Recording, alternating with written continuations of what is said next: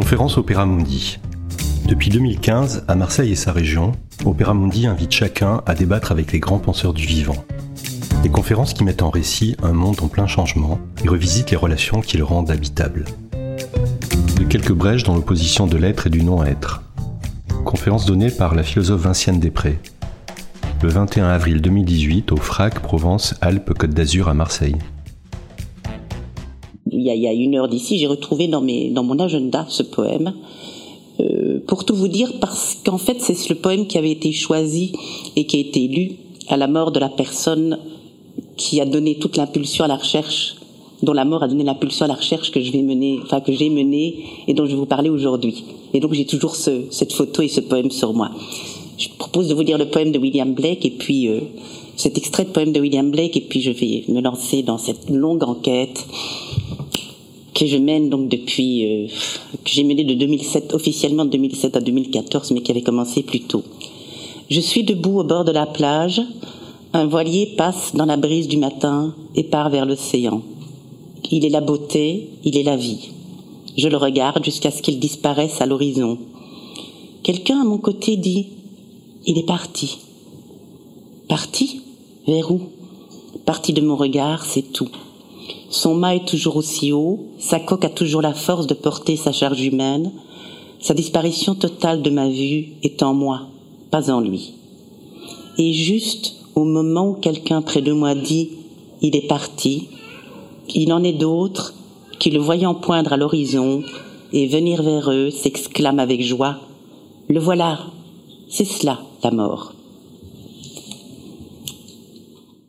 Je vais vous raconter des histoires puisque mon sujet d'enquête a consisté, je l'ai découvert au fur et à mesure que je menais cette enquête, à entendre des histoires et à essayer de les relayer le mieux que je peux. Une dame qui habitait le village de Mansfield en Angleterre avait promis à une de ses amies proches, alors qu'elle était très malade, que cette amie proche était très malade, que lorsque celle-ci mourrait, elle prendrait soin de mettre dans le cercueil de son amie les lettres que lui avait écrites autrefois son fils, à présent défunt. L'ami meurt, et dans le désarroi du chagrin, son ami oublie de mettre les lettres dans le cercueil. La voilà donc désespérée, ne sachant plus que faire. Et puis, par une heureuse coïncidence, enfin ça dépend des points de vue, le facteur du même village meurt.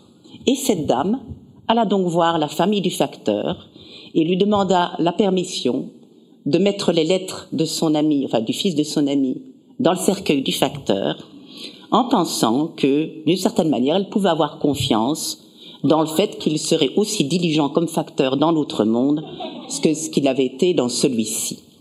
Alors cette histoire, on peut la trouver dans un, journal anglais qui s'appelle le Morning Herald du 14 février 1829. Et on pourrait aussi d'ailleurs s'étonner que sur la page du même journal, 14 février 1829, on trouve l'annonce d'une conférence qui euh, va traiter de la matérialité de l'esprit. Alors, c'est quand même un peu étonnant finalement, est-ce qu'on n'aurait pas affaire à deux propositions métaphysiques différentes dans la première histoire et dans la seconde? Deux ontologies différentes, comme disent les philosophes et surtout les anthropologues, sur le même journal à la même date, ce qui voudrait dire qu'il y aurait deux façons très différentes d'envisager, et je donne une définition possible de l'ontologie, d'envisager de quoi le monde est peuplé et les rapports qu'entretiennent les êtres qui peuplent ce monde. On aurait donc une ontologie d'un côté avec un monde qui se peuple de morts pas tranquilles, ou en tout cas qui réclament, de manière silencieuse mais relativement efficace, qui se trouvent embarqués comme ce facteur dans des carrières post-mortem, des morts qui continuent à entretenir des relations de demande, euh, d'aide vis-à-vis des vivants. Et puis de l'autre côté, avec cette conférence sur la matérialité de l'esprit, ben on aurait de la matière et de la matière et encore de la matière, all the way down, comme disent les anglo-saxons, mais on pourrait peut-être devenir all the way up. Alors on pourrait se dire aussi, ben oui, mais enfin vous avez choisi un journal de 1829, euh, dites Madame Després, euh, bah à cette époque-là, enfin bon, c'est quand même une période de transition probablement. Hein, on, va vers le progrès, on n'y est pas encore tout à fait. Hein, la conférence sur la matérialité de l'esprit montre qu'on est quand même sur le bon chemin, mais il reste encore quelques poches de résistance, euh, quelques résidus d'archaïsme, des vieux fonds de superstition comme on en trouve encore dans nos campagnes aujourd'hui. Et bien entendu, vous pourriez me dire par exemple que l'invention et la diffusion de l'électricité devrait bientôt dissiper tout ça. Enfin, bientôt, il faudra quand même attendre encore 50 ans avant que l'électricité ne soit inventée, mais que l'électricité, 50 ans plus tard, dissipera les derniers ténèbres, hein, la métaphore est assez heureuse, vaincre les, les, bastions de résistance, je vais essayer de ne pas vous hurler dans les oreilles, vaincre les bastions de résistance à l'inexorable progression de la civilisation. Et on peut d'autant mieux miser sur euh, l'invention de l'électricité pour amener les gens à la lumière des rationalités que quelque temps après, euh, non, mais pas seulement quelque temps, que son invention va d'ailleurs justifier pas mal de discours progressistes dans le sens de la contestation de l'irrationalité ou de l'éloge de la rationalité. Ainsi, je trouve encore euh, au milieu du XXe siècle, dans, dans, les années 40, un théologien qui est en même temps sociologue, qui s'appelle Rudolf Bultmann, qui écrit ceci. Maintenant que les forces et les lois de la nature ont été découvertes, nous ne pouvons plus croire aux esprits, qu'ils soient bons ou mauvais. Il est impossible, impossible, messieurs, dames, d'utiliser la lumière électrique et les réseaux sans fil et de croire en même temps dans les esprits. Et il faut dire que euh, ben, les anthropologues et les sociologues et même les psychologues, ils sont allés eux-mêmes avec un optimisme d'évangélisateur en terrain conquis de leur propre version. En fait, pour le dire brièvement, l'électricité apparaissait sur un mode non métaphorique, comme ce qui allait justement substituer la lumière à l'obscurité. Alors bien sûr, on peut penser que l'électricité a pu vider le monde d'une part de ses invisibles, et une part seulement. Et il est vrai que dans un univers qui laisse peu de place aux ombres, certaines choses ne peuvent plus être perçues, de même que dans un univers où il y a trop de bruit, certains sons n'ont aucune chance d'être entendus. Mais si on incrimine l'électricité dans cet hypothétique changement de métaphysique, dans cet hypothétique progrès vers la rationalité, on devrait également peut-être incriminer le gaz naturel. Hein, allons jusqu'au bout, notamment en Angleterre. Euh, pourquoi? Parce que le gaz naturel en Angleterre s'est substitué au gaz de charbon et qu'avec le gaz naturel, on a en fait remarquer un phénomène, alors je vais utiliser un vocabulaire très contemporain, d'extinction massive, celle des fantômes. Les fantômes disparaissent en Angleterre, majoritairement, il y en a encore quelques-uns, rassurez-vous. D'ailleurs, j'ai rencontré dernièrement des spectrogéographes qui s'intéressent à faire la géographie des lieux hantés. C'est très très joli, vous avez des cartes des lieux encore hantés. Donc vous avez encore quelques fantômes, mais ils ont massivement disparu.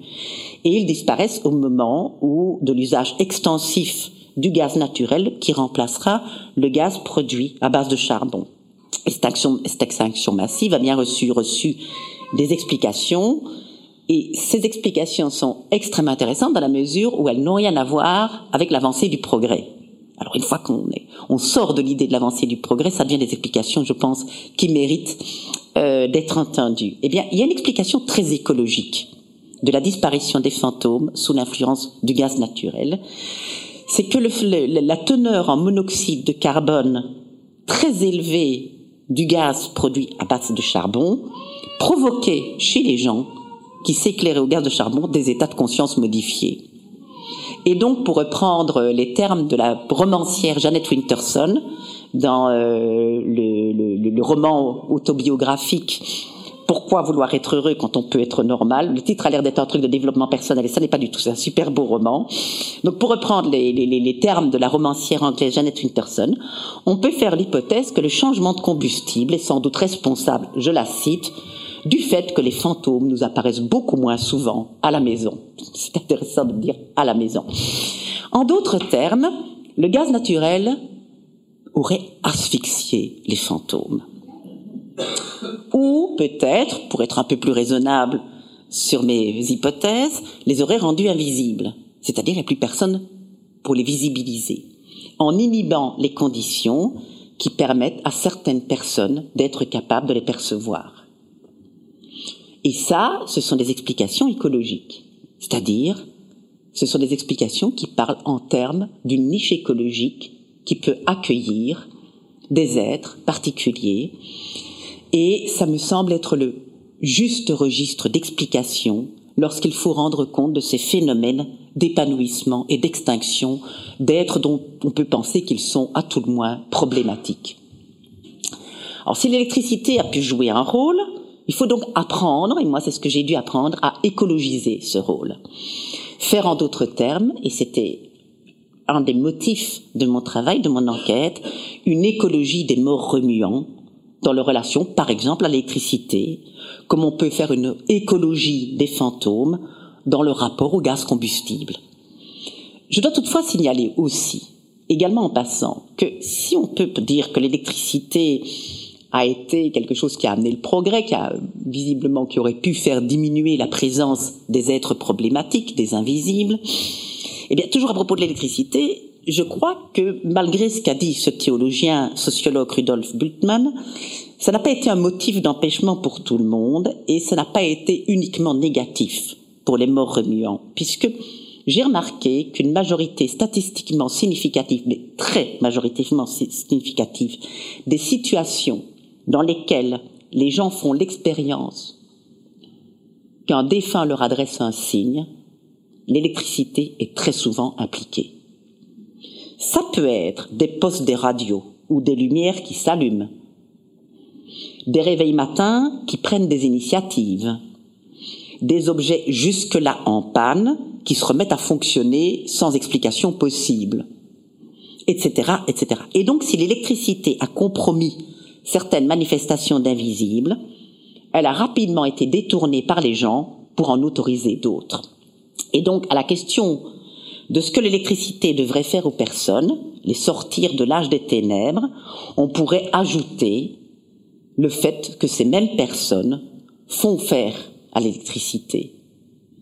Elles innovent pour l'électricité de nouveaux usages, c'est-à-dire notamment permettre aux morts de communiquer avec elles.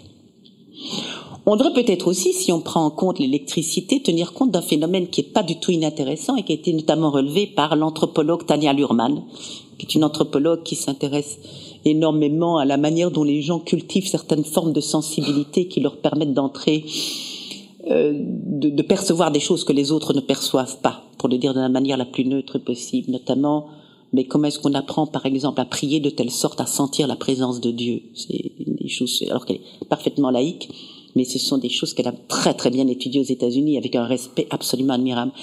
Et elle a écrit un très joli article, elle écrit régulièrement dans le New York Times, elle a écrit un très joli article sur le fait que l'invention de l'électricité a peut-être rendu les gens un peu moins sensibles à certains phénomènes. Alors qu'est-ce qu'elle explique? Elle, elle, part d'un bouquin d'un historien qui montre à quel point l'électricité, l'invention de l'électricité a modifié nos manières de dormir. En fait, explique-t-elle, euh, et elle reprend cet historien, l'invention de l'électricité été concomitante finalement du fait d'allonger les journées et d'aller dormir plus tard. Et elle dit avant l'invention de l'électricité, majoritairement les gens allaient dormir un peu après le coucher du soleil, mais ils dormaient pas toute la nuit. En fait, vers minuit, semblerait-il, les gens se réveillaient et se retrouvaient et socialisaient. Et ce qu'ils faisaient notamment, c'est raconter des rêves. Et ces pratiques sont encore en œuvre. J'en ai trouvé notamment chez l'anthropologue Eduardo Cohn, qui décrit euh, les Amérindiens Runa euh, du Pérou, et qui décrit qu'en effet, les gens vont dormir vers 6 heures du soir, et se relèvent ensemble la nuit et bavardent, se font du thé, boivent une bière euh, et racontent les rêves parce que c'est une pratique culturelle extrêmement importante. Et donc, ce que Tania Lurman dit, c'est que ça crée chez les gens des états de conscience légèrement modifiés puisque ce sont la frontière entre le rêve et l'état de veille, entre le sommeil et l'état de veille, devient une frontière très brouillée. Parce que les gens sont toujours, je veux dire, quand on se réveille à minuit et qu'on passe une heure ou deux ensemble, ben, on est encore entre deux mondes en quelque sorte. Et elle dit que ce sont des moments où on remarque que les gens perçoivent des choses que normalement ils ne perçoivent pas. Ils sont capables d'entendre quelqu'un parler à des centaines de kilomètres ou de percevoir des événements qui ne sont pas encore advenus, etc. Des, choses très fréquentes, par exemple, au début du 19e et même à la fin du 19e siècle, et dont témoignent notamment des philosophes comme William, James témoignent de ce genre de phénomène, parce qu'il s'y est beaucoup intéressé. Et donc, qu'est-ce que ça a changé l'électricité? Ben, Ça a modifié notre façon de dormir, c'est-à-dire notre façon de percevoir la réalité. Et elle dit que si, par exemple, quelqu'un qui ne dort pas, elle dit on a appris à être tellement conforme, à, à se conformer à ce qu'on appelle une nuit normale, que si vous ne dormez pas de, par exemple, 11 heures minuit euh, jusqu'à 6, 7 heures du matin, ben, on peut considérer que vous avez des troubles du sommeil. Ce qui auparavant n'aurait pas été considéré comme un trouble du sommeil. Et elle dit que si quelqu'un, par exemple, captait des choses un peu, un peu particulières du fait d'être dans un état un peu endormi, ben, très rapidement, du fait qu'on qualifie ça de pathologie, de trouble du sommeil, on aura tendance à disqualifier ces expériences et à les attribuer à des troubles du sommeil plutôt qu'à considérer qu'on est dans un état de conscience modifié, c'est-à-dire qu'on a des sensibilités qui sont différentes. Et donc, Lurman écrit très joliment, il semble dès lors plus que probable que la manière dont notre culture nous invite à prêter attention à cet espace délicat dans lequel on frissonne au bord du sommeil affecte la manière dont on s'en souvient. Je voudrais à présent revenir au diagnostic de nos métaphysiques que j'établissais tout au début en disant, bon, ben, vous pourriez me répondre 1829, d'accord, euh, on est encore à une période relativement ancienne, euh, il y avait deux métaphysiques qui pouvaient coexister et la métaphysique contemporaine ne faisait qu'émerger à ce moment-là, et c'est un passé bien révolu, et que euh, finalement, nous sommes devenus des personnes bien éclairées, bien laïques majoritairement, etc., etc. Eh bien, pas du tout j'ai découvert, à ma très grande surprise, que les deux métaphysiques continuent de coexister. Elles sont en très forte polémique, mais elles coexistent. Et non pas que la différence, que ce qui fait la différence entre être vivant et être mort ne puisse être tranché d'un seul coup. Excusez-moi, j'ai mal formulé ma phrase. Je veux dire par là que ces deux métaphysiques coexistent parce que justement la différence entre être mort et être vivant, j'arrive enfin au sujet pour lequel on m'a invité, je vais essayer de m'y tenir, ne vous inquiétez pas, la différence entre ce que c'est qu'être vivant et être mort, en fait, ne peut pas être tranchée d'un seul coup. Et c'est pour ça que cette métaphysique, pour les deux métaphysiques pourront continuer à coexister. Elle ne pourra pas être tranchée dans l'art, comme dira Anita Molinera, votre, compatriote quantité, en effet, de personnes continuent de converser, que ce soit sur le mode de l'échange, du sentiment de présence, que ce soit sous forme de rituel, du sentiment qu'elles sont aidées par un mort ou par des morts, qu'elles sont protégées, qu'elles sont guidées, que ce soit sur le mode des rêves ou des choses qu'elles font pour les morts. Je veux dire, quantité de personnes continuent chez nous, je veux dire en Belgique, mais nous ne sommes pas un peuple de barbares archaïques en France aussi. En Angleterre, bien entendu, puisque les fantômes là-bas prolifèrent, il y a de bonnes niches écologiques pour les fantômes en Angleterre. En Italie, bien entendu. En Islande, en Écosse, en Suisse. Très bon pays pour les fantômes aussi. Si un fantôme doit demander l'asile politique, moi je, sais, je crois que c'est en Suisse que j'irai. Bref, euh, il y a, de bonnes et en Islande surtout aussi. Bref, euh, je vais dire quantité de personnes continuent d'entretenir sous des formes ou sous des autres, sous des formes extrêmement rationnelles ou pas du tout rationnelles, des relations avec leurs défunts. Je voulais d'ailleurs revenir à cet égard à cette fameuse dame de Mansfield et à son diligent facteur. Parce qu'il y a quelque chose que j'ai beaucoup entendu finalement dans les histoires qu'on m'a racontées et qui est présent dans cette histoire et qui est une des choses qui m'a vraiment guidée dans ma recherche d'histoire, c'est que les histoires qu'on m'a racontées traduisent pratiquement toutes une ce que j'appellerais, en parlant comme une philosophe, mais rassurez-vous, ça ne m'arrivera pas trop souvent, une extension incroyable du régime des obligations.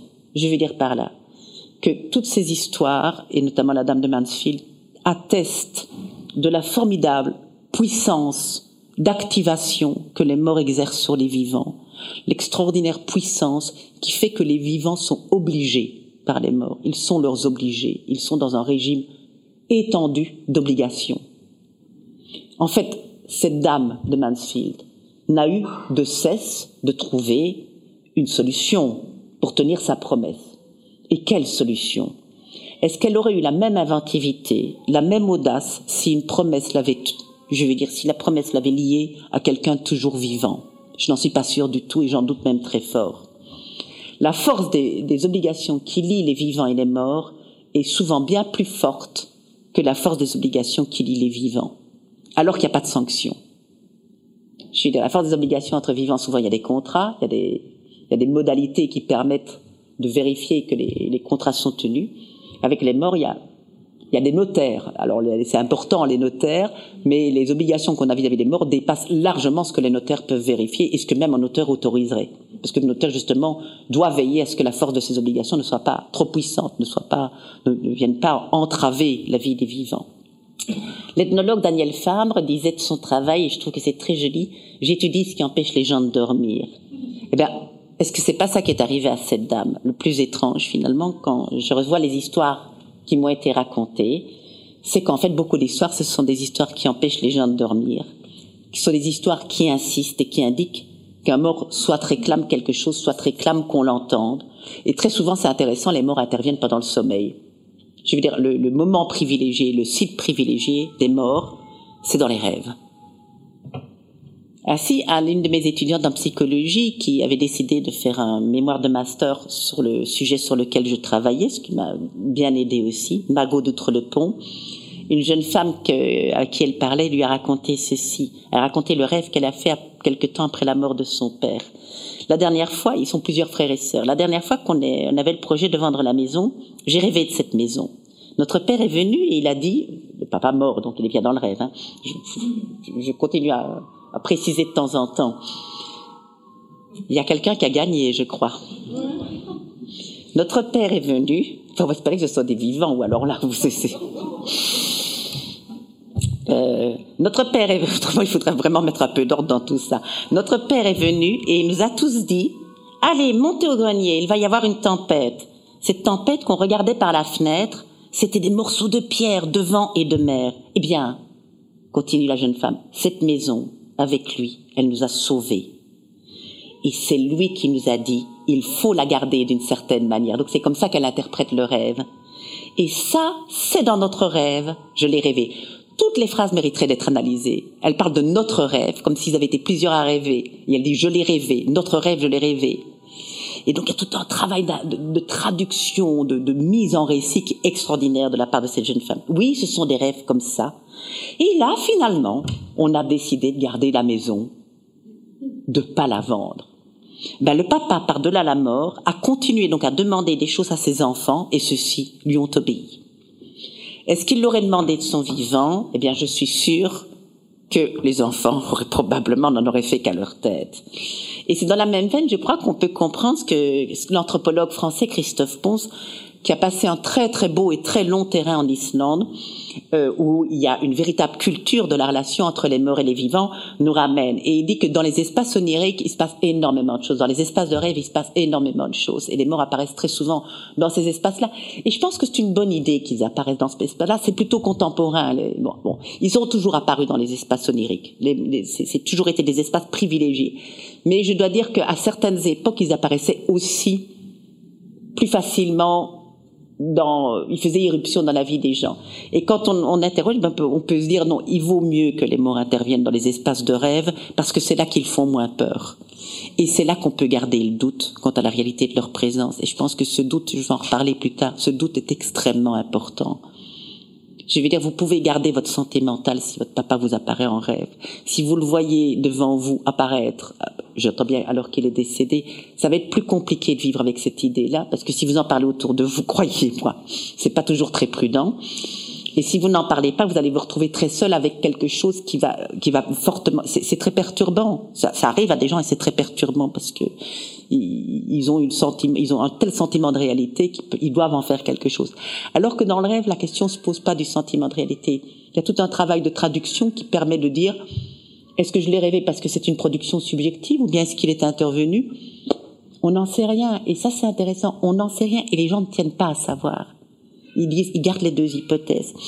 Et donc, les espaces oniriques, même dans un lieu comme l'Islande, où les morts sont relativement bien accueillis dans la vie des vivants, où leur parler est normal, où les médiums, vous trouvez un médium à tous les coins de rue, et, où c'est une pratique très très courante dans les, chez les médiums, eh bien, les morts interviennent dans des rêves. Et c'est vraiment intéressant parce qu'ils interviennent parfois avec des raisons très particulières. Ainsi, si une femme est enceinte et qu'un mort lui apparaît, très souvent, la, la traduction il peut rester très silencieux, il peut ne rien demander, mais tout de suite on comprend ce que ça veut dire. Ça veut dire qu'il voudrait que son nom soit porté par l'enfant à naître. Et certaines femmes disent, j'ai appris, c'est plus, plus, rapide et plus économique qu'une échographie, j'ai appris par le mort que c'était un garçon. Parce que c'est un homme qui s'est présenté, donc ça voulait dire que j'allais avoir un petit garçon, puisque sa présence voulait dire que il souhaitait que le petit garçon porte son nom, ce qui parfois fait des conflits terribles entre les morts et les vivants, parce que bon, je sais pas, euh, je connais pas les prénoms euh, inhabituels en Islande, mais vous imaginez, vous avez un mort qui s'appelle machine à coudre et qui viendrait dans votre rêve quand même. Appeler son enfant machine à coudre, c'est pas, c'est peut-être pas non plus un cadeau à lui faire. Quoi. Enfin, j'invente en disant machine à coudre, mais, j'essaie d'imaginer un prénom ridicule, et comme je n'en trouve pas, et que je connais pas les prénoms ridicules en Islande, et que je ne voudrais insulter personne en prenant un par hasard le prénom que je trouve le plus ridicule au monde et puis que quelqu'un dise bah, voilà bon. Alors, il raconte aussi que parfois les morts viennent prévenir de, de danger parfois ils viennent aussi dire qu'ils sont simplement bien pour rassurer les vivants. Et parfois ils interviennent dans un rêve alors que la personne qui les rêve ne les connaît pas. Et ça, c'est passionnant. Et ainsi, une des informatrices de Christophe Pons raconte qu'un jour, elle a eu dans son rêve une dame qui lui dit dans son rêve, je voudrais que tu ailles voir ma fille, que tu lui dises que je suis pas du tout d'accord avec ce qu'elle est en train de faire en ce moment. Et c'est pas la première fois que j'ai entendu cette histoire. Hein. Je lui dire, il n'y a pas qu'en Islande. J'ai entendu ça aussi pour euh, en Angleterre où une grand-mère est apparue dans la tête de sa petite fille en disant va peu voir ta sœur parce que c'est c'est pas vraiment une bonne idée ce qu'elle est en train de faire. Et de fait, ta sœur déconne plein tube. Il était temps qu'on intervienne. Mais c'est là le miracle des rêves. C'est, qu'est-ce quelle est la part d'intuition de cette jeune femme par rapport à son inquiétude? Quelle est bon. Alors toujours est-il que cette jeune femme qui a donc reçu une inconnue se dit mais qui ça peut bien être? Et donc elle doit faire une enquête, mais elle voit pas du tout qui ça pourrait bien être. Et puis elle fait une enquête, elle va voir des copines en disant des copines de lycée, est-ce que vous savez qui a perdu sa maman dernièrement? Ah ben oui, il y a une telle, elle a déménagé, elle habite à 300 kilomètres d'ici, mais elle vient de perdre sa mère. Téléphone-lui. Et donc la jeune femme vous imaginez, il faut être en Islande pour ça. Vous imaginez, vous recevriez ce coup de fil. Allô, bonjour? J'ai appris que ta maman était décédée dernièrement. Alors écoute, elle est venue dans, elle est venue me voir euh, et elle dit que ce que tu es en train de faire pour le moment, tu ferais mieux d'arrêter. Donc, eh ben, en Islande, ça passe. Et donc elle a demandé à, sa copine, mais, mais qu'est-ce que tu es en train de faire? Ben, la jeune femme, l'autre jeune femme a dit, ben, je viens de vendre un meuble et je lui avais promis de pas le vendre. Ben voilà, maman n'est pas contente. Et donc la jeune femme est retournée chez le marchand, racheté son meuble, et la maman est revenue en rêve pour lui dire qu'elle était très très contente. Et c'est intéressant ces rêves-là. Pourquoi? Parce qu'en fait, euh, et là je, suis très inspirée par, par, euh, par Bruno Latour, en fait, c'est que les rêves ont des contenus informationnels souvent très pauvres. Euh, ils sont très évasifs. Je veux dire, vous pouvez pas être sûr que c'était cette femme-là, cette mère-là, etc. Et en fait, qu'est-ce que ça fait en rêve? Qu'est-ce qu'ils font faire? En fait, c'est pas tellement informer qu'ils font, c'est faire bouger les gens, recréer des liens, les obliger à bouger, les obliger. Je veux dire, c'est intéressant pour cette jeune femme qui vient de perdre sa maman. On sait que c'est pas facile, quelle que soit la relation. On sait que c'est pas facile de recevoir un coup de fil d'une ancienne copine qui lui dit va rechercher ce meuble immédiatement. Je pense que même si ça peut être perturbant, c'est quelque chose qui les, les, psychanalystes jungiens diraient euh, très joliment, ça crée des mini-tsunamis, des choses comme ça, ça secoue, ça oblige à, à changer la façon dont on pense. Et je pense que on peut l'analyser aussi à ce niveau-là. Et donc, ça veut dire que les rêves, sous couvert de, de transmettre des informations, le véritable projet de ces rêves-là, c'est de faire bouger, d'envoyer, d'obliger à transmettre, de relier. Bref, de secouer les habitudes et d'obliger. Et je crois que ça, c'est l'écologie des rêves. Ce sont des niches je repars de nouveau des niches écologiques. Ce sont des niches. Je vais utiliser ici de nouveau. J'y vais un peu fort, mais je suis sûr que vous allez me suivre. Les rêves sont des niches d'activateurs de métamorphose et de liens. Ce sont des lieux où s'activent les possibilités de se métamorphoser, de changer, de penser autrement, d'être autrement, de modifier les relations. Et c'est d'ailleurs ce dont témoignent par exemple des rêves euh, de gens qui sont particulièrement marqués, comme les, Italiens par exemple, euh, par des vécus de, migration assez éloignés. Et il y a par exemple une, une anthropologue italienne qui s'appelle Alfonsina Bellio, qui a étudié notamment la manière dont les morts et les vivants entrent en communication en Italie, mais aussi en dehors de l'Italie par la diaspora italienne. Et elle a remarqué que très souvent les morts interviennent pour obliger les vivants à se, à se recontacter entre eux quand ils sont très éloignés. Elle raconte ainsi par exemple le rêve d'une jeune d'une femme veuve euh, qui, qui, qui, une nuit a eu très très peur parce qu'elle a entendu quelqu'un marcher dans son appartement alors qu'elle qu'elle voyait personne. Et deux jours après, sa belle-sœur lui téléphone dans autre bout de l'Italie, euh, qui a migré dans le nord de l'Italie, qui lui dit j'ai eu un rêve, c'est mon frère, ton mari, qui est venu dans mon rêve et qui est venu me dire que je devais te téléphoner pour te dire que tu ne devais pas avoir peur la nuit. L'autre nuit, quand tu as entendu du bruit, c'était lui. Alors qu'est-ce que ça fabrique ce rêve-là? Mais ça fabrique le fait que la belle-sœur a téléphoné à, sa belle-sœur. Ça fabrique que, l'éloignement à ce moment-là euh, est travaillé par l'activation que les morts proposent aux vivants. Alors, à la lecture des histoires donc, que racontent ces personnes que j'ai pu lire, un autre fil commun apparaît. Finalement, ce que font ces personnes, c'est activement prolonger la vitalité des morts. Je vais dire, elles mettent en œuvre des activateurs. Elles mettent en œuvre des propositions de prolongement d'existence et d'activité. Et en fait, toutes ces personnes, et certaines vont me le dire extrêmement explicitement, s'opposent activement à la conception dominante, c'est-à-dire la conception désenchantée de la mort. Elle s'oppose en fait à la théorie officielle, la théorie du deuil. Pour elle, cette théorie n'a aucun sens. Et c'est vrai que cette théorie est devenue une véritable prescription. On doit faire le travail du deuil. Mais pour n'importe quoi, hein, c'est, c'est, c'est, le deuil, vous devez le faire pour tout. Perdez un sein, vous devez faire le travail du deuil. Perdez votre maison, vous devez faire le travail du deuil. Perdez votre voiture, vous faites le travail du deuil. Perdez votre mère, vous faites le travail du deuil magnifique. Une fois, je suppose qu'une fois qu'on a appris, on est capable de le faire pour tout, que ça doit être une espèce de technique tout terrain. Et ça, ça a été dénoncé. Alors ici, je m'oppose notamment à une certaine doxa psychanalytique, mais je m'oppose sur cette, à cette doxa psychanalytique en reposant sur un psychanalyste et sur plusieurs psychanalystes et sur des psychologues, et notamment le psychanalyste lacanien Jean Alouche, sur l'ethnopsychologue Magali Molinier, qui a, qui a fait une très très belle clinique ethnopsychiatrique en France. Et quand ils, tous les deux affirment, et, d'autres affirment encore, que il est un peu obscène, dit même Jean Hanouille, de dire que l'endeuillé doit faire l'épreuve de la réalité, comme si on savait, comme si le psy qui parle de faire l'épreuve de la réalité pouvait prétendre savoir ce que c'est que la réalité, et pouvait prétendre imposer à celui dont, à qui il dit de faire le deuil, comme s'il pouvait imposer à celui dont il dit qu'il doit accepter le principe de réalité, imposer sa propre forme de réalité. Et c'est ce que des personnes refusent. Je peux faire une petite, parenthèse. Je, me souviens d'une maman un jour euh, à qui à qui je parlais. C'était pas, en fait, c'était pas pour mon enquête en principe. C'était parce que c'était la maman d'un d'un jeune homme qui s'était suicidé et ce jeune homme était à la fois mon étudiant et à la fois un des meilleurs amis de mon fils. Et donc j'avais été un peu parler avec elle à la demande de, de, mes étudiants justement. Et à un moment donné, elle, elle, elle, me fait remarquer que je parlais de son fils au présent. Et je, elle me dit pourquoi est-ce que vous parlez de mon fils au présent? Mais je dis parce que il me semble que c'est pas à moi de décider la conjugaison que je dois utiliser pour votre fils tant que vous ne m'aurez pas dicté cette conjugaison. Et elle était très heureuse parce qu'elle me dit c'est bien que vous, que, vous ayez fait ça, c'est vraiment très très bien parce que moi, je parle de mon fils au présent, mais ma psy dit que je dois apprendre à en parler au passé. Qu'on était déjà six mois après la mort, hein, c'était, j'avais été la voir plusieurs fois, et puis moi un peu idiote, je, reconnais que c'est un peu idiot de ma part, plutôt consensuel, je dis, bah, quand vous êtes chez votre psy, euh, parlez au passé, quand vous êtes sans votre psy, parlez au présent. Mais dit Madame Després, alors que c'est une femme qui est pas, je suis pas une académique, dit Madame Després, ma psy, elle est là pour m'aider, pas pour m'apprendre à parler. Hein.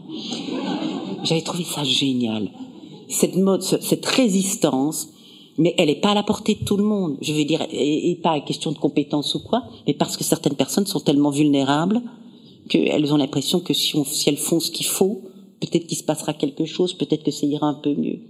Toujours est-il que quand les psys parlent du principe de réalité, il faut pas oublier que cette réalité, en fait, celle de cette seconde métaphysique, est une réalité qui ne s'est imposée qu'au XIXe siècle, sous l'influence des luttes contre le clergé, sous l'influence du positivisme d'Auguste Comte, sous l'influence de la reprise en main par la médecine et par les scientifiques de ce que le clergé tenait jusqu'à ce moment-là. Bref, que ce principe de réalité, c'est une invention très récente. Et c'est un consensus qui est plutôt politique et polémique et guerrier qu'un réel consensus. Il faut quand même dire que nous sommes une minorité dans le monde à penser que quand les morts sont morts, ils sont vraiment morts. Pour ceux qui le pensent. Je veux dire, toutes les cultures ont des modalités d'interaction avec les morts qui ne pensent pas que la question de la mort est une question de tout ou rien, qu'on est ou bien vivant ou bien mort. C'est beaucoup plus compliqué que ça dans toutes les cultures. Nous avons décidé de simplifier le problème. Et quand je dis non, je suis extrêmement injuste puisque tous les gens qui m'ont raconté des histoires devraient justement être mis en dehors de ce nous. Donc je ne dois même pas dire nous, et ne pas vous embarquer dans cette histoire de nous, puisque vous n'êtes peut-être pas de ce nous aussi. Bref, toutes ces personnes en tout cas disent très clairement que éradiquer les morts, c'est ce qu'on essaye de nous faire faire, et que le fait d'accepter d'éradiquer les morts, ça nous appauvrit. J'ai entendu combien de fois? Et chacune de ces personnes qui m'en a parlé sur ce mode disent qu'elles sont bien conscientes que nous n'avons de cesse d'évacuer les morts, mais que cette entreprise, en fait, ne peut pas fonctionner parce que les morts ne vont pas accepter d'être évacués aussi simplement que ça. Et pourtant, et pourtant, aucune de ces personnes, je n'en ai entendu aucune, qui affirme que les morts dont elles parlent ont les mêmes caractéristiques que lorsqu'ils étaient vivants. Aucune n'a de certitude quant à ce qu'il faut entendre par présence. Au contraire, chacune de ces personnes cultive l'hésitation, elle multiplie les versions pour ouvrir des possibles. La vie et la mort ne sont pas, selon elle, une affaire de tout ou rien. Elle cultive et explore avec soin ce que l'anthropologue Maurice Bloch décrit très joliment comme les brèches dans l'opposition de l'être et du non-être. Et surtout, ces personnes honorent l'expérience en essayant d'y mettre le maximum d'intelligence. Et elle résiste d'autant mieux qu'elle pense à juste titre que c'est ce que les défunts attendent d'elle. Ainsi, Annie Duperet avait écrit un très joli livre qui s'appelle Le voile noir, et à la suite du voile noir où elle raconte son, la vie après la mort de ses parents, le, le fait qu'elle a oublié tout ce qui s'est passé avant la mort de ses parents alors qu'elle avait 6-7 ans, et elle va, elle va partager toutes ses expériences dans un livre et puis elle va recevoir une énorme correspondance de la part de ses lecteurs et lectrices. Et elle va écrire un deuxième livre qui s'appelle Je vous écris où elle reprend cette correspondance. Et il y a une lettre qui est magnifique dans une de ses correspondantes qui écrit les morts ne sont morts que si on les enterre. Sinon ils travaillent pour nous. Ils terminent autrement ce pourquoi ils étaient faits c'est le autrement hein, qui compte ici nous devons les, accompagner, les aider à nous accompagner dans un va-et-vient dynamique, chaud et éblouissant. En fait, ces personnes ont compris que les morts ne le sont vraiment que si on cesse de s'entretenir avec eux, c'est-à-dire de les entretenir. Ça s'entretient un mort. Je veux dire, comme un jardin. Ça s'entretient. C'est toujours écologique. Et ces personnes ne cessent de poser la question et d'y répondre avec beaucoup d'inventivité. En fait, ce mort, qu'attend-il de moi? Que voudrait-il que je prolonge à présent qu'il n'est plus capable ou qu'il n'est plus là pour achever ce qu'il avait commencé? Il y a toujours quelque chose d'inachevé dans la mort. Et c'est avec cet inachèvement, dans les morts plutôt, c'est avec cet inachèvement qu'on commence à travailler. Alors certaines sentent des présences. Le nombre de gens qui m'ont dit j'ai senti la présence, euh, et même certains parlent comme le danseur Luc Peton qui m'a raconté des histoires fabuleuses de présence de danseurs décédés sur des scènes où il dansait à plusieurs. Et c'était, il y, a, une histoire qu'il m'a racontée. Ils sont, ils sont cinq danseurs. Tous ont dansé avec le danseur décédé, qui est Jean-Michel, qui est décédé un mois auparavant, mais jamais tous ensemble. Donc chacun séparément, sauf lui et sa femme Marilène. Et à un moment donné, euh, voilà, ils dansent et, et, tout. Et puis ils se retrouvent en coulisses il y en a qui dit euh, c'est marrant mais moi j'ai senti vraiment que Jean-Michel était à côté de moi. Il y en a un autre qui dit bah ah, c'est marrant parce que moi aussi. Et puis il se rend compte et Luc Peton lui il était en coulisses à ce moment-là c'était une sortie de scène et il a senti respirer à côté de lui en coulisses. Et comme grâce à la chorégraphie c'est très facile de savoir quand c'est arrivé il regarde sur euh, il regarde la chorégraphie à quel moment c'est arrivé c'est arrivé tous au même moment. Alors qu'est-ce que Luc dit pour parler de ça Et je trouve que c'est extraordinaire comme expression. Il dit j'ai senti la présence de la présence. C'est qui est une façon de ne pas affirmer qu'il s'agit d'une présence réelle, mais de métaphoriser pour montrer c'est une certaine qualité de présence. C'est pas être là comme une table et là comme un mouton et là ou comme un, ou comme un nuage même peut être là même loin. D'autres, par exemple aussi, savent que la présence est le fait d'aider un mort à être ce que j'appelle, selon, je, suis la philosophie d'Étienne Soriot ici, d'être promu dans l'existence, avoir une promotion d'existence qui permet de vivre et d'affecter les vivants, parce que c'est ça en fait qu'on autorise hein, aux morts, on leur permet de nous affecter. Eh bien, certains savent que ça demande des gestes. Il faut agir. Il faut faire des rituels, ou il faut faire des choses pas nécessairement ritualisées. Ainsi, une de mes amies m'a dit qu'elle portait les chaussures de sa grand-mère. Quand je lui ai demandé, mais pourquoi? Elle m'a dit, comme ça, elle continue à arpenter le monde. C'est une façon de lui permettre de continuer à, voyager. Mon beau-frère, pour parler de choses très personnelles, euh, chaque année à l'anniversaire de ma petite sœur, qui est décédée, vous en doutez bien, lui fait un repas d'anniversaire avec des pâtes au scampi, pour tout vous dire. C'était son plat préféré. Et on fait vraiment l'anniversaire. Euh, certains vont faire des choses que le défunt ne peut, plus faire et assumer des choses à sa place. Ainsi, pour citer plutôt un exemple qui est connu dans la littérature, dans le journal du deuil de Roland Barthes, il écrit de très jolies choses sur la façon dont il continue à faire des choses que sa maman faisait. Et je vais vous le citer parce que c'est très joli. Euh, il, il dit continuer à parler avec Mam, la parole partagée étant la présence, ne se fait pas en discours intérieur. D'ailleurs, j'ai jamais parlé avec elle, mais en mode de vie. Je continue à vivre quotidiennement selon ses valeurs, retrouver un peu la nourriture qu'elle faisait en la faisant moi-même, maintenir son ordre ménager, cette alliance de l'éthique et de l'esthétique qui était sa manière incomparable de vivre, de faire le quotidien.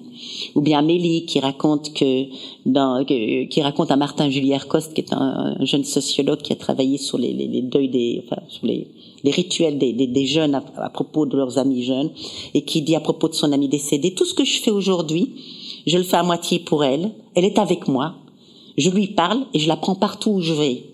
Je ne l'explique pas, c'est elle est en moi et j'ai besoin de ça aussi. J'ai une autre de mes amies qui est, elle est fortiche, celle-là. Elle est allée escalader l'Everest avec l'urne des cendres de son père. Alors je lui ai dit pour aller la disperser là-haut. Elle a dit, mais non, ça c'était accessoire. Bien sûr, les disperser, je suis pas redescendu avec, mais je voulais qu'il voit le plus beau lever de soleil du monde.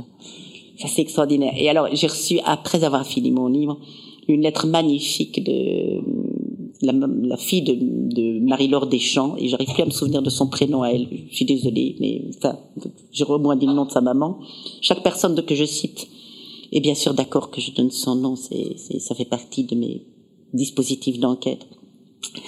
Euh, qui m'a raconté que quand sa maman est morte, c'était une très grande voyageuse, elle travaillait dans une compagnie aérienne d'ailleurs, euh, et elle voulait absolument être euh, incinérée et dispersée dans un désert. Elle trouvait que le désert, c'est... Donc elle réfléchit, euh, après la mort de sa maman, qu'elle adorait, et puis elle décide que le désert du Namib en Namibie sera le mieux, et puis un an de formalité avec la réglementation française pour transporter des cendres. Il ferait mieux de les mettre dans sa valise, je ne rien dire d'ailleurs, en mélangeant avec un peu... Il y en a certains qui le font, qui cuisent même des cookies avec, comme ça, ça passe inaperçu. Mélangez de la farine, faites un petit cookie, c'est pas obligé de les bouffer. Il y a toujours des accidents, vous allez voir. Toujours des accidents. On est toujours puni par là où on a fauté, mais bon, ça c'est mon côté chrétien. Euh, donc je plaisante, je ne suis pas plus chrétienne que ça, mais il y a une vieille tradition quand même.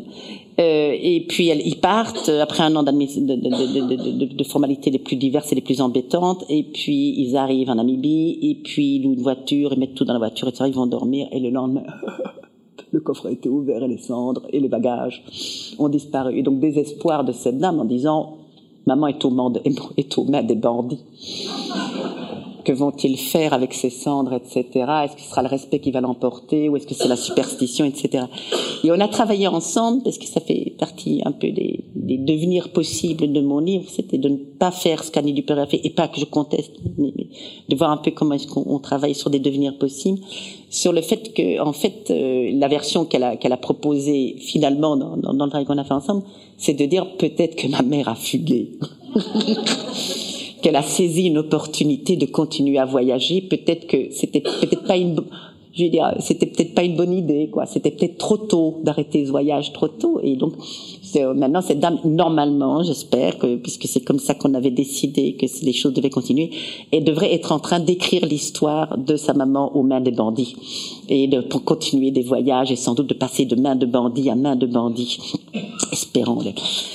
Certains aussi euh, donc agissent et écrivent ou disparaissent. Le nombre de gens qui écrivent à leurs défunts est absolument incroyable et des choses parfois magnifiques, des lettres, euh, des récits, des, des, journaux, euh, etc. Euh, je veux dire, il y a, une majorité de, Maintenant qu'on ne fait plus que des mails, une majorité actuelle de, de destinataires d'une épistolaire à l'ancienne sont probablement des défunts qui maintiennent une tradition épistolaire. Heureusement qu'ils sont là.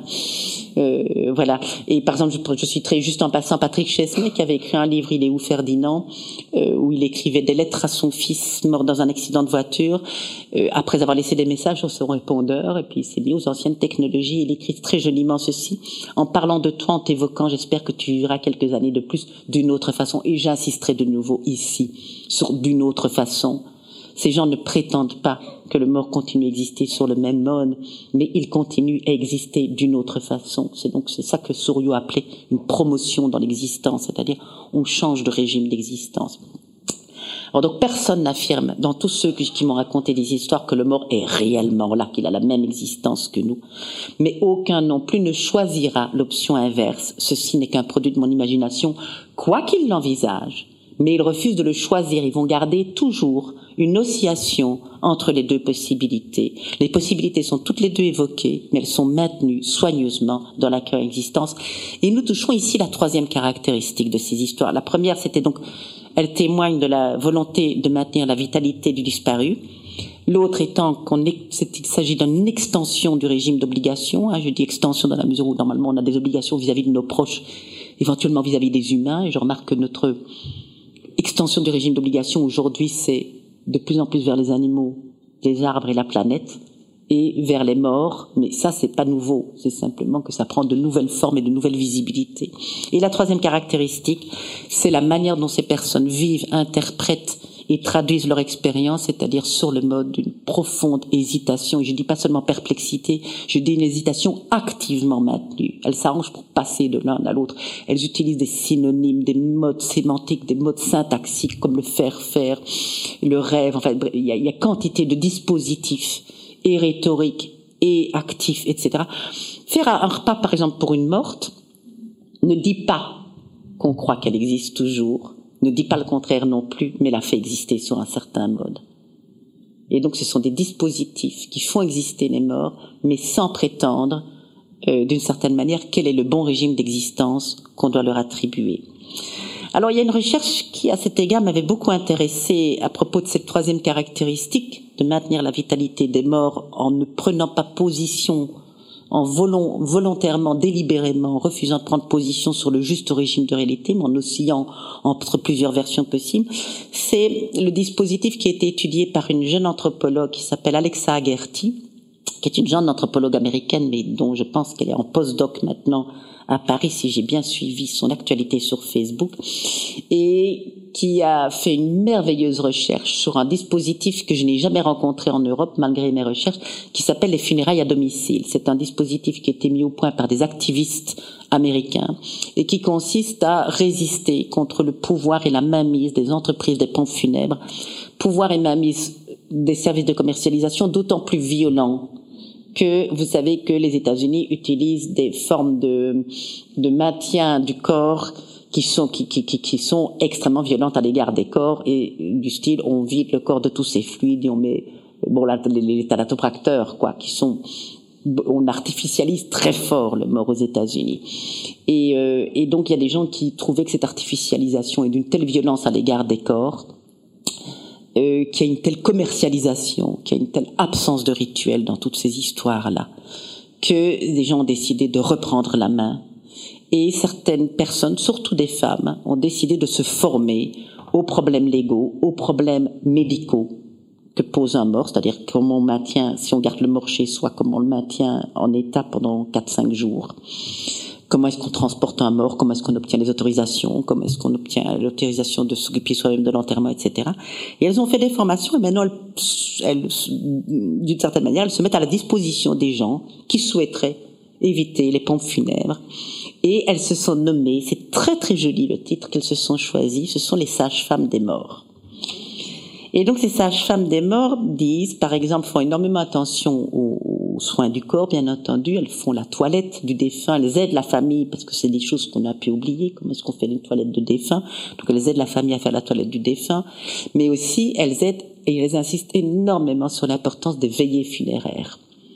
Qu'elles soient des veillées de prière ou des veillées laïques, on, on doit apprendre ces veillées. Et pourquoi est-ce que c'est important, disent-elles? Parce que les morts continuent à garder le statut de personne. Et il faut les veiller, il faut les veiller en leur parlant avec amour et doucement, car disent les sages-femmes, si nous devons nous habituer au fait qu'ils soient morts, eux-mêmes doivent s'y habituer aussi et il faut les aider. Et c'est très intéressant, c'est que la résistance aux institutions funéraires s'accompagne chez ces sages-femmes d'une résistance aussi politique à l'épistémologie médico-scientifique dominante car la mort, dans la conception du de ces collectifs, à nouveau, n'est pas une affaire de tout ou rien. Le cœur peut avoir cessé de battre, mais il y a d'abord les cellules continuent d'échanger, les cheveux de pousser, etc. Quand est-ce qu'on est mort? On n'en sait rien. Pas parce que le cœur a cessé de battre qu'il n'y a pas encore des formes de vie, des formes de présence, des formes affaiblies, d'une certaine manière, d'être au monde. La mort, en d'autres termes, ne s'inscrit plus dans la temporalité médico-scientifique. Elle n'est plus ce qui advient à un moment déterminé, et surtout déterminé par les médecins, parce que vous savez, le fait que c'est plus maintenant le cœur qui détermine le moment de la mort, c'était un geste politique extrêmement important de la part des médecins. Parce que ça veut dire que maintenant, on ne peut plus nous-mêmes savoir si quelqu'un est mort ou pas mort. C'est la technologie. Vous ne pouvez plus le faire intuitivement. C'est plus avec vos mains, avec votre cœur, c'est plus le pouls qui détermine c'est l'électroencéphalogramme. Donc, ça veut dire que déterminer la mort de quelqu'un, c'est plus quelque chose qui appartient au savoir profane. C'est devenu un acte technique qui appartient à des techniciens. Et je pense que politiquement, c'est extrêmement important et que ce savoir des sages-femmes des morts, de déterminer, attention, la mort, c'est un processus continu, un peu comme Leibniz le disait très très joliment. Il n'y a pas plus Bichat aussi, il pensait qu'on commence à mourir bien avant d'être mort, donc il n'y a pas de raison que ça ne se prolonge pas encore un petit peu après. Euh, et donc, euh, ces sages-femmes des morts, je pense que c'est aussi ça qui, qui va motiver, c'est le fait d'être dépossédé d'une certaine manière de la possibilité de déclarer que quelqu'un est vivant ou mort. Et donc les sages-femmes font l'hypothèse que même après la mort, les morts continuent à comprendre quelque chose et, et peuvent envoyer des messages aux vivants. Ça peut prendre la forme d'expression faciale, puisque le visage, vous savez, continue à bouger après qu'on soit mort. Quelques, quelques heures après, vous voyez, les gens se mettent à sourire. D'ailleurs, on va en parler plus précisément. Hein, je veux dire, les, les, sourires très apaisés des morts quelques heures après la mort, c'est le visage qui continue à changer. Ils peuvent s'exprimer aussi par des odeurs, c'est d'ailleurs des petits bruits, des choses bien naturelles au demeurant, par des événements de la nature, un oiseau qui vient se percher sur une fenêtre trois fois de suite bizarre ça.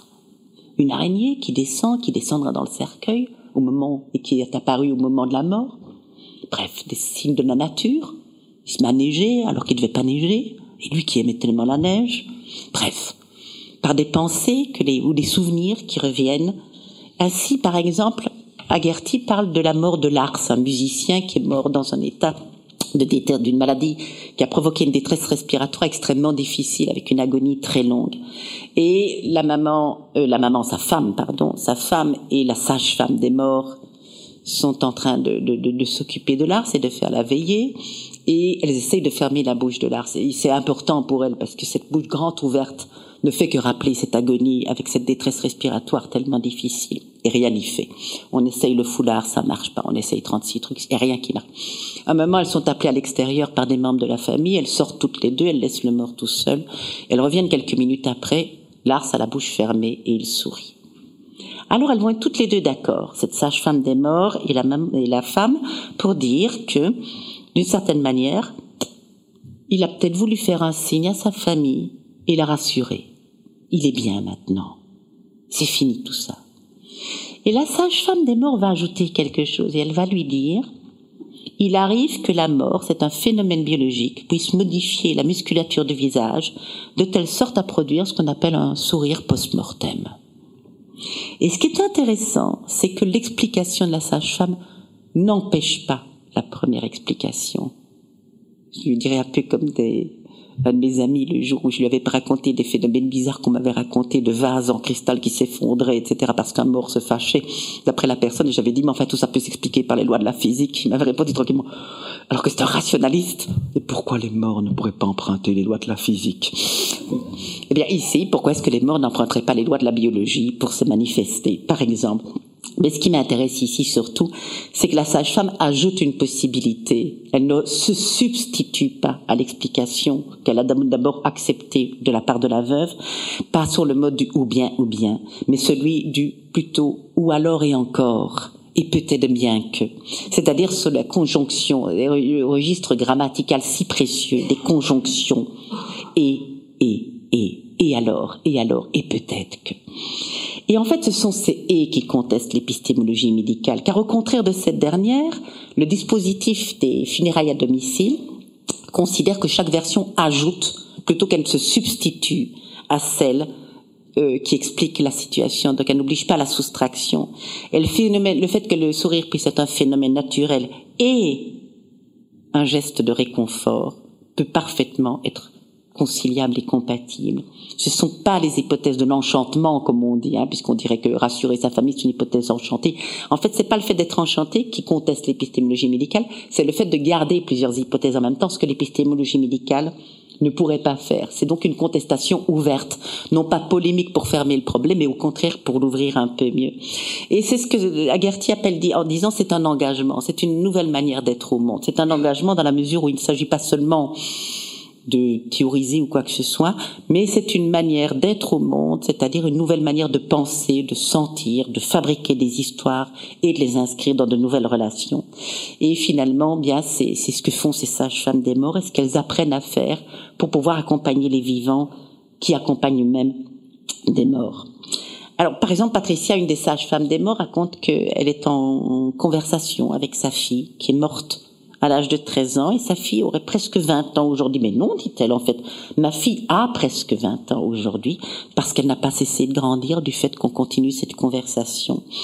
Et lorsque Agerty va demander à cette maman euh, comment elle a appris à communiquer à sa fille, Patricia répond, bah, on a appris ensemble ce qui est vraiment très joli. Et elle a appris par des techniques, en sachant qu'il y a des moments où c'est bien et des moments où ça se passe pas.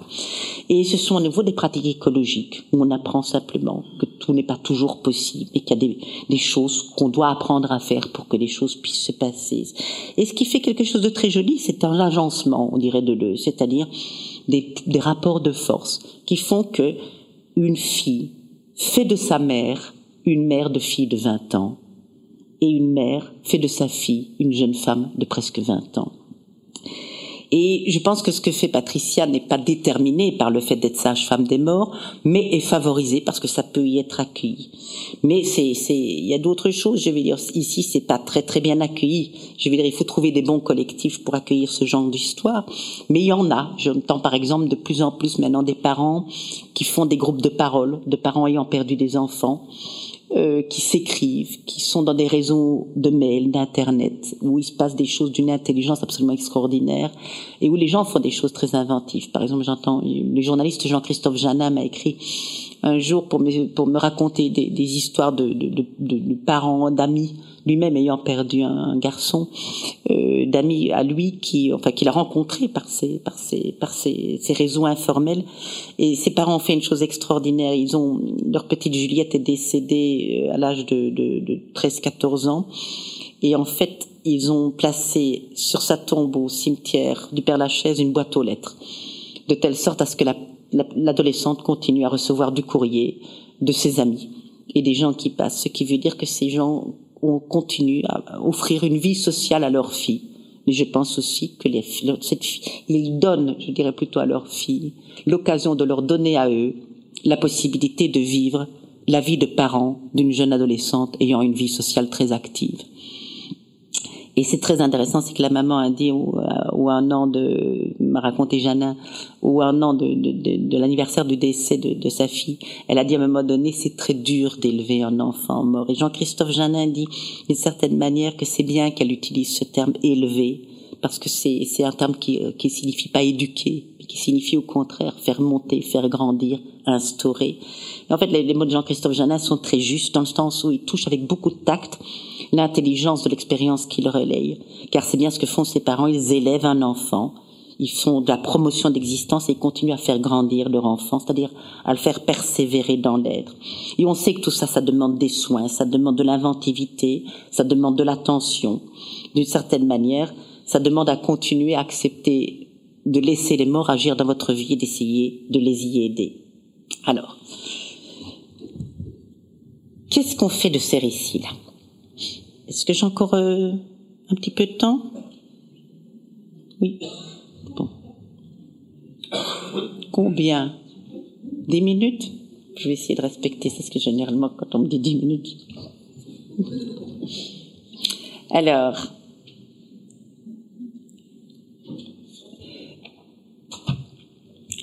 un dernier témoignage avant que j'aborde ce que j'ai essayé, comment j'ai dû enquêter pour essayer qu'est-ce que j'allais faire avec ces récits? Parce que moi le problème était qu'est-ce que je fais avec tous ces récits? Comment est-ce que je les traite? Comment est-ce que ben, comme je vous je vous les donne mais mais mais il fallait rompre avec certaines pratiques universitaires et c'était pas évident. Le dernier témoignage je trouve qui, qui montre tellement bien la façon dont les gens s'y prennent ou il y a de multiples façons pour garder ce que j'appelle l'indétermination des récits. Ce que j'appelle l'indétermination des récits, c'est donc le fait qu'on ne puisse pas leur assigner un régime de compréhension ou une valeur de vérité.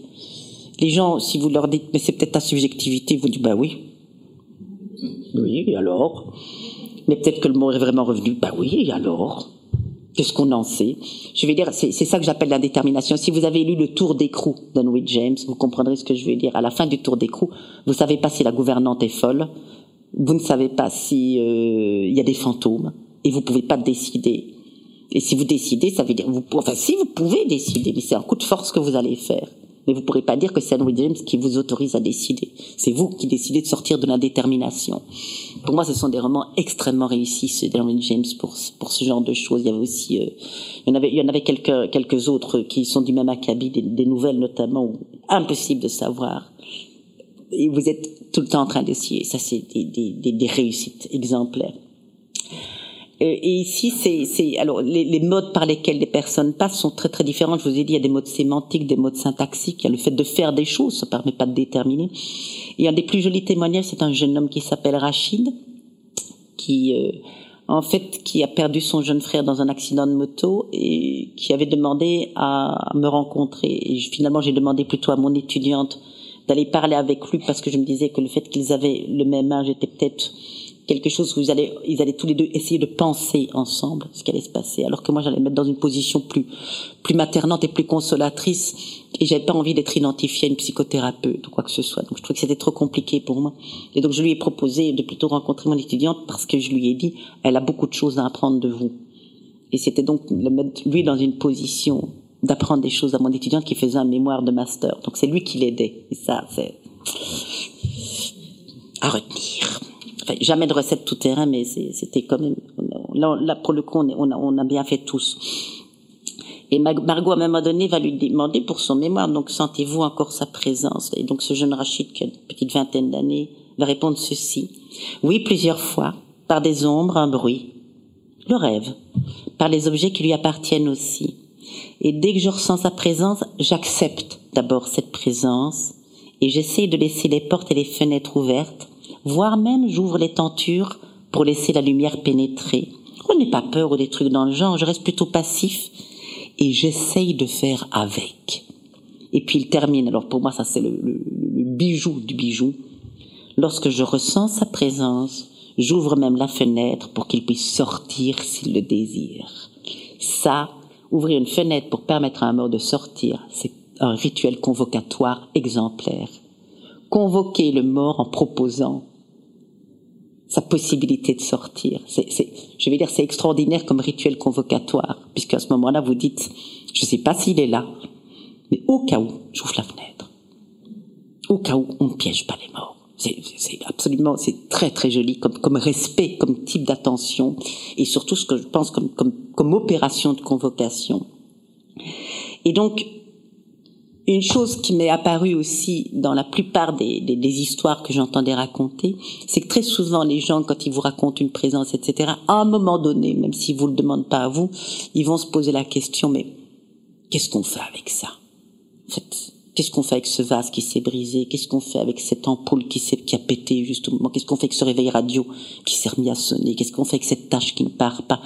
Qu'est-ce qu'on fait avec le sentiment de présence? Qu'est-ce qu'on fait avec le sentiment qu'on doit faire quelque chose? Qu'est-ce qu'on fait avec le sentiment qu'il faut pas oublier? Qu'est-ce qu'on fait avec tout ça? Et le problème, c'est que moi aussi, cette question, elle se posait par rapport aux histoires qu'on me racontait, comme elle a pu se poser aussi par rapport aux personnes qui sont parties, qui m'ont donné envie de mener cette enquête, c'est qu'est-ce qu'on fait avec ça? Et on était, moi j'ai été éduquée à, comprendre et surtout expliquer.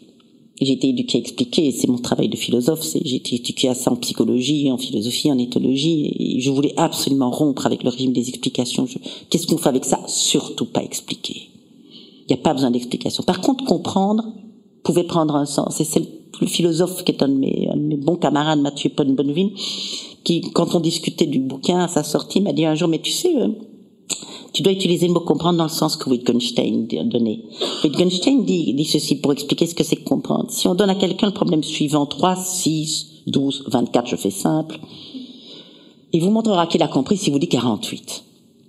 Eh bien, je ne sais pas si Wittgenstein serait totalement d'accord avec ce que je lui propose, mais je ne peux pas m'empêcher, moi, comme héritière de William James, d'ajouter, ben, finalement, qu'est-ce que c'est comprendre? C'est prendre avec, mais c'est donner une suite au problème, c'est-à-dire en hériter, c'est-à-dire le prolonger, c'est le continuer.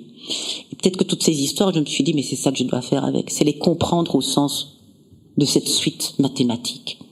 C'est leur donner une suite, c'est-à-dire aller chercher d'autres histoires avec lesquelles elles vont se connecter. Finalement, comprendre, ça devient se prendre en charge un problème et essayer de le prolonger, et essayer d'être à la hauteur du geste qu'il s'agit de relayer, de toute cette intelligence que j'avais entendue dans toutes ces histoires. Alors, je vais vous raconter comment j'ai fait en quelques mots. Au moment où j'ai commencé mon enquête, en fait, euh, c'était temps où j'ai commencé vraiment mon enquête, où j'ai décidé bon maintenant je vais travailler là-dessus. Je voulais quitter pendant quelque temps les animaux.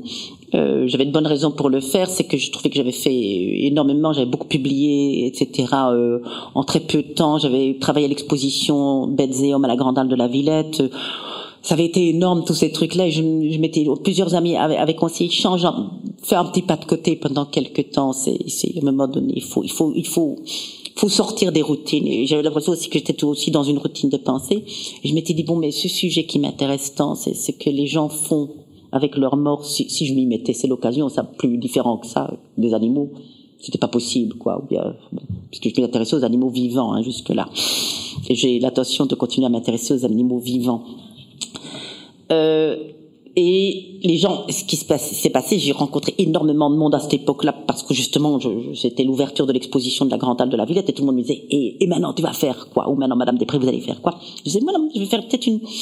Je crois que je vais commencer une enquête sur la manière dont les, les morts et les vivants entretiennent des relations. Et alors les gens étaient souvent un peu surpris. Alors il y avait d'abord ceux qui étaient mal à l'aise et qui disaient ah vous allez travailler sur le deuil. Je dis non, pas tellement. Je crois que ça, c'est pas vraiment ça, non. Et puis ceux qui étaient très très très mal à l'aise. Ah, vous allez aller au Mexique? En Colombie? Chez les Africains? Oh, allez à Madagascar, c'est bien. Et je me disais, c'est étonnant qu'on m'envoie toujours ailleurs. Pourquoi? Ben Parce que chez nous, évidemment, personne n'aurait l'idée de faire ça si ce n'est quelques arriérés. Je vais quand même pas m'occuper autant aller sur les pèlerinages de la Vierge, quoi. Euh, même chose exactement le même discrédit d'ailleurs pesait sur ce que Elisabeth Claverie raconte à propos des pèlerinages. Et donc ceux qui ne comprenaient pas souvent, et d'ailleurs je remarquais que plus les gens avaient euh, une formation intellectuelle avancée, plus c'était difficile pour eux d'accepter que je me que je me compromette avec un sujet comme ça sans être à Madagascar ou chez les Africains parce que eux ils ont le droit d'être exotiques c'est normal hein, c'est bon pas d'ailleurs d'Edwin Twitter, probablement. Voilà, on va accepter ça comme ça. Et donc moi je disais mais non, il me semble qu'il se passe des choses chez nous. Je, je, suis pas persuadée, mais il me semble qu'il y, y, a des choses certainement. J'ai déjà entendu des choses, etc. Et puis il y avait la troisième catégorie, ceux qui comprenaient très très très bien et qui étaient intéressés et qui me disaient c'est marrant que, que vous allez raconter faire ça parce que figurez-vous moi ma grand-mère ou moi mon père ou ma tante ou mon oncle ou ma belle-sœur et ils me racontaient des histoires. Et j'ai fini par comprendre qu'en fait j'allais jamais commencer mon enquête qu'il fallait que je reste à cette histoire là parce que c'était beaucoup plus intéressant que les gens. Et il a le sentiment de m'aider pas de répondre à des questions qu'en me racontant leurs histoires, parce que quand ils racontaient, je disais, ah ouais, mais écoutez, c'est passionnant ce que vous me dites là, mais bon, on était un vernissage, est-ce qu'on peut pas s'asseoir deux minutes, parce que je voudrais noter vos mots, parce que j'avais compris aussi à quel point l'hésitation, elle passait par des techniques sémantiques très sophistiquées, qu'il fallait que je fasse très attention à bien recopier la manière dont ils le disaient, que c'était pas n'importe comment. Ou bien est-ce que vous voulez bien revenir demain chez moi, ou est-ce qu'on peut donner rendez-vous, aller boire un café ensemble un autre jour, un plan de drague, hein, moi. Non, c'est pour rire.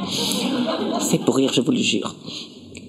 Et puis, euh, et puis, euh, et puis voilà. Et puis, et puis, euh, et donc je disais, je travaille sur l'inventivité des morts dans les dans leur, dans leur relation avec les vivants. Et plus c'était provoquant, mieux les gens qui pouvaient comprendre m'aider.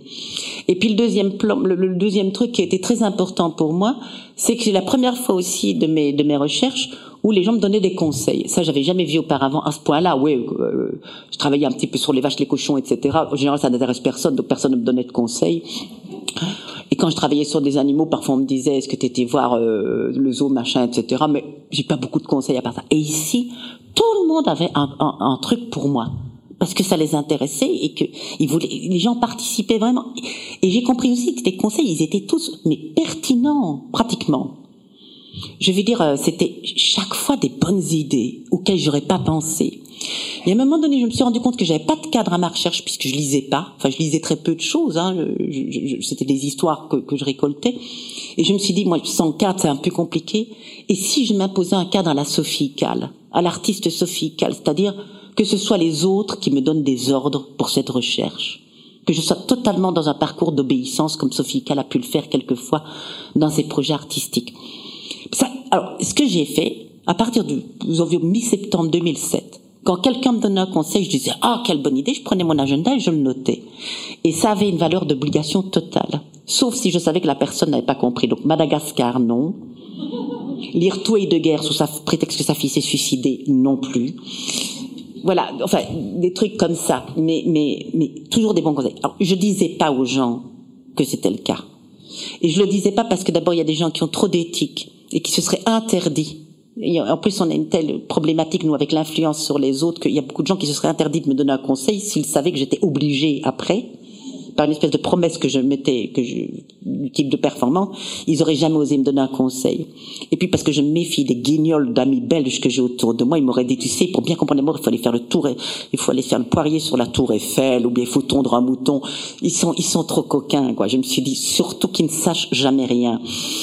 Et donc j'ai fait un parcours d'obéissance pendant un an jour pour jour. Et c'était passionnant parce que j'ai lu des romans que j'aurais jamais lus. J'ai vu des films que j'aurais jamais vus. J'ai vu des séries, j'ai vu Six Feet Under, j'ai vu des tas de choses. J'ai visité des lieux auxquels j'aurais jamais mis les pieds. J'ai été chez les spirites alors qu'il a fallu m'y traîner. J'aurais jamais mis les pieds là-bas. J'ai dû aller rencontrer des thanatopracteurs. Je suis allé dans des cimetières, etc. Bref, pendant un an, j'ai appris à obéir. Et ce qui était intéressant, c'est que la plupart du temps, pas toujours, mais je comprenais pas très bien pourquoi on me conseillait telle chose ou telle chose. Par exemple, quand on m'a dit, on m'avait dit un jour, dis un petit peu euh, le, le, tel, tel roman policier de Kellerman, euh, Nécro, Nécro, je ne sais plus, Nécro, Nécro, Nécropolis, merci. Euh, et c'est Kellerman, hein, je pense. Lis un peu que tu dois absolument lire euh, Nécropolis. Je me disais, mais euh, un roman policier, mais tous les romans policiers parlent de mort. Il faut pas, faut pas exagérer, quoi. Il y a des morts dans tous les romans policiers. D'ailleurs, c'est le sujet même du roman policier, c'est comment un mort pourrit la vie d'un inspecteur qui normalement avait arrêté de boire, qui venait de rencontrer sa nouvelle femme après un divorce très laborieux à cause de la dernière, qui avait enfin réussi à plus ou moins se remettre en ordre avec sa hiérarchie, et ce mort va lui pourrir la vie, va recommencer à boire, son impère sera tout dégueulasse, son frigo sera vide, son répondeur ne sonnera plus, et sa bonne femme va le plaquer. C'est ça, non, un roman, un bon polar noir, behavioriste américain, comme je les aime, j'avoue. Et pourquoi Nécropolis? Je comprenais pas. Et je me suis rendu compte qu'il fallait pas que je comprenne, qu'il fallait que je fonctionne sur le mode des signes, que si les gens m'avaient conseillé ça, il fallait pas que je leur demande pourquoi, il fallait que j'attende. Un moment, je comprendrai. Assis pour Nécropolis. Il m'a fallu des mois, il a fallu que je rencontre des anthropologues physiques du laboratoire, le laboratoire en Écosse, qui m'expliquent que le travail des médecins légistes, anthropologues physiques, c'est de recomposer les morts physiquement. Ils ont des petits morceaux et ils doivent refaire le mort pour qu'on puisse l'identifier. Et d'un seul coup, j'ai compris à quel point composer les morts, les fabriquer, c'était ce qu'on faisait tout le temps, essayer de recomposer ce qu'ils étaient du temps de leur vivant pour qu'ils puissent redevenir des personnes et qu'en fait j'avais en fait la version la plus matérialiste dans ce roman de ce que nous ne cessons de faire avec nos morts, c'est-à-dire composer avec eux, c'est-à-dire les composer. Et il fallait donc que, que j'obéisse à un autre ordre pour le comprendre. C'est super intéressant. Et donc je me disais, ben tant pis si je comprends pas, c'est pas grave. C'est très intéressant aussi comme expérience parce que c'est difficile pour nous de dire, oh, je comprends pas, peut-être que je comprendrai jamais et j'accepte et je travaille avec ça. Et puis j'ai remarqué quelque chose là qui était vraiment très particulier, c'est qu'en acceptant ce régime de compréhension différé et en acceptant de me fier aux choses comme si elles allaient se mettre à faire comme des signes, c'est-à-dire avoir des, des, coups de peau, des chances qu'elles allaient se croiser, que le livre allait rencontrer le bon film à un moment donné parce que la bonne personne allait m'indiquer tout ça, c'est que je fonctionnais exactement de la même manière que les gens qui avaient perdu quelqu'un. Pourquoi? Un, parce que je commençais à fonctionner sur un mode de signe, et deux, parce que je fonctionnais non plus selon mes propres intentions, mais selon les intentions d'un autre être, que je ne pouvais pas nécessairement identifier. Est-ce que c'était le livre qui me faisait faire des choses? Est-ce que c'est la personne qui m'avait conseillé? Ou est-ce que c'était le mort qui guidait la personne? Bref, et j'ai laissé ça dans la détermination. Et donc, j'ai vécu pendant cette année d'obligation différée, de délégation d'obligation, de, de délégation d'intention, sur un régime de volonté diminuée, sur un régime de retrait par rapport aux intentions, sur un régime finalement où j'étais un peu à côté de moi-même, comme on dit, à côté de ces pompes, mais volontairement, délibérément, pour me laisser habiter par la volonté d'autrui, me laisser habiter par la manière dont les autres voulaient mon projet. Et donc ces conséquences inattendues, finalement, m'ont mis aussi entre les vivants et les morts, puisque à certains moments, quand les, les, gens ont su, ils ont dit, mais finalement, est-ce que tu as obéi à des vivants ou est-ce que tu as obéi aux morts qui les accompagnaient? Voilà, mais je pense que je peux en rester ici. Je voulais vous parler un petit peu du, du futur, de l'avenir des, des, des, des, Facebook et comment les chatbots, etc. Tous ces tous ces tous ces robots qui, qui instabilisent la vie entre la mort, puisque maintenant on peut recomposer des personnalités de personnes mortes et continuer des conversations avec hein, un journaliste américain. Donc vous voyez comment je triche. Moi je vous dis voilà, je, je vais normalement pour conclure, mais je conclue quand même. Mais je vais pas le faire et on va garder ça pour les conversations après. Et je vous remercie pour votre généreuse attention. Opéra Moody vous remercie pour votre écoute. Retrouvez les programmations et les archives sur www.opéra-mundi.org.